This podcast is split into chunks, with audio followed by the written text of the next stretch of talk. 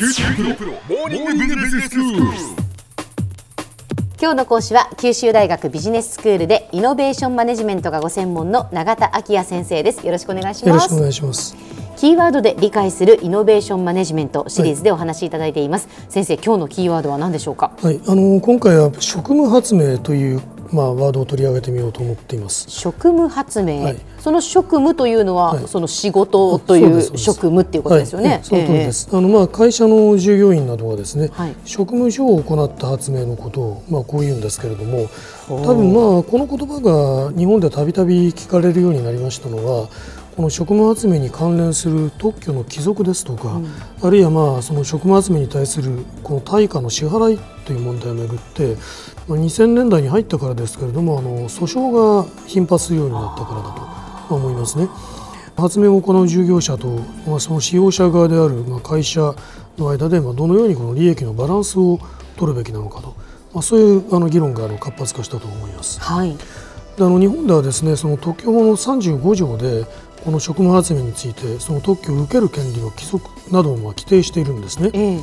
でまあ、今申し上げたようなこういろいろな訴訟等のこう議論を背景にして、この35条を含むその特許法の一部を改正する法律というのが、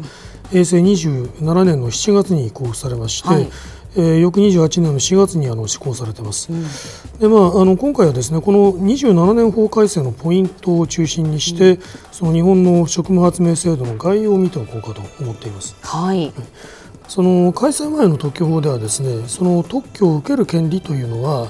その従業者である発明者に原始的に帰属することとされていましたもともとその発明を行った人にその権利は帰属するんだという考え方をとっていたんですね。はいはいでこれは、まあ、ももともとあの民法ではですねその労務提供行為の結果生じたものというのは、まあ、使用者に帰属させているという考え方があるわけです。ええだけどもその特許法ではその発明を行う従業者を保護するという観点から、まあ、その発明行為を通常の労務提供行為とは、まあ、質的に異なるものだという考え方で区別してるんですね。はいはい。でその特許を受ける権利を原始的に発明者に帰属させるというこの規定というのは、まあ、そういう観点をあの反映してるんだとええ見てよろしいかと思いますね。はいはい。で一方でその35条1項の規定というのがあって、でこれはあの従業者の発明行為がその使用者の業務範囲に属するということ。それから、えー従業者の現在または過去の職務に属することこの2つのこう要件を持って職務発明というものをこう定義してですね。ええ。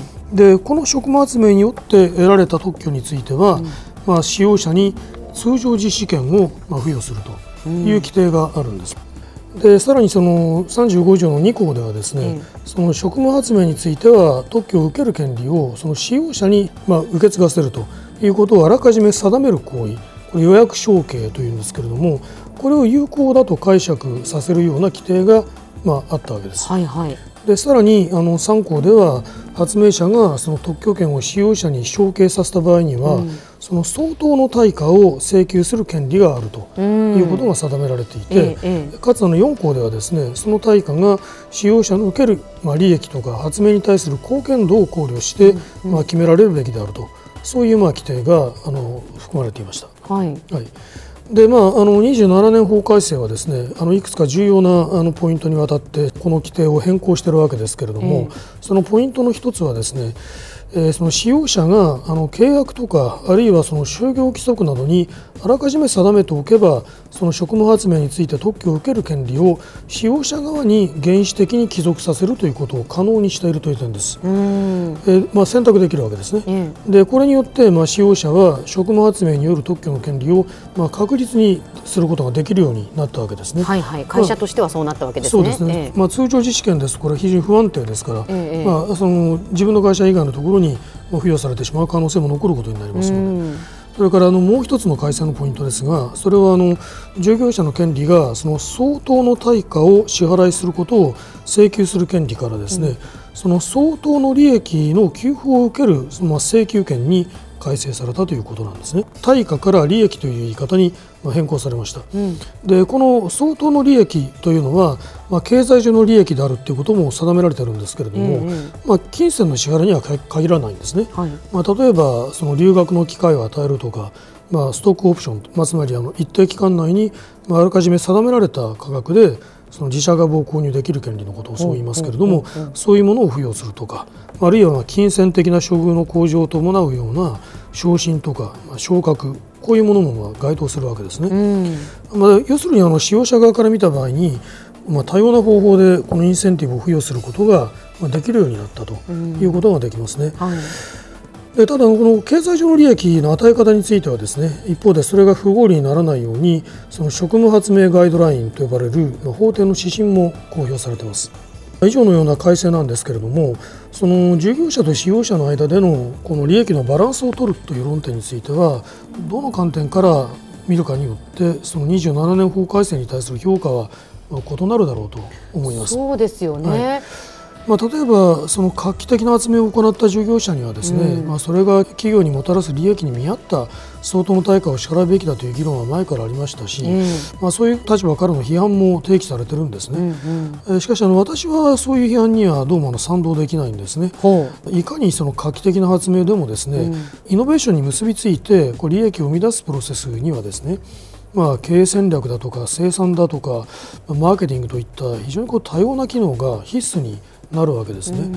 で、まあ、発明だけでは、まあ、要するにそういう利益を生み出すということはできないわけでありまして、はいはい、そのその中でその発明という活動にのみこの手厚い報酬を与えるような報奨制度というのが適切とは言えないだろうと思います。なるほど。それからまあ発明というその活動そのものへの関心というのをよく内発的動機と言いますね、うん、発明というこの活動自体がこう興味があり楽しいものだということをまあモチベーションにして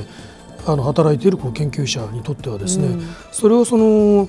経済的な報酬という、まあ、外発的な動機づけにこう置き換えてしまうと、まあ、かえってあのその活動に対する意欲を損なうということもこれはすでに実証済みなんですね。そうなんですね、えー、そういう意味では私は今回の改正というのは、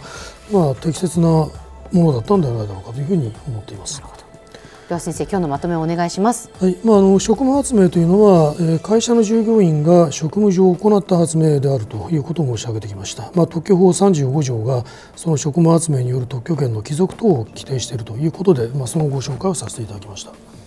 今日の講師は九州大学ビジネススクールでイノベーションマネジメントがご専門の永田昭也先生でした。どうもありがとうございました。ありがとうございました。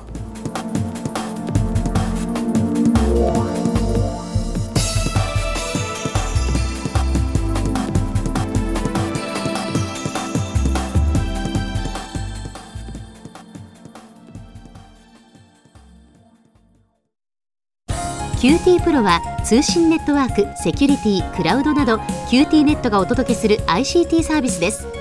九州中に展開した光ファイバー網を基盤に一番身近なビジネスパートナーとして九州の企業自治体の皆様をサポートします。詳しくは QT プロで検索を。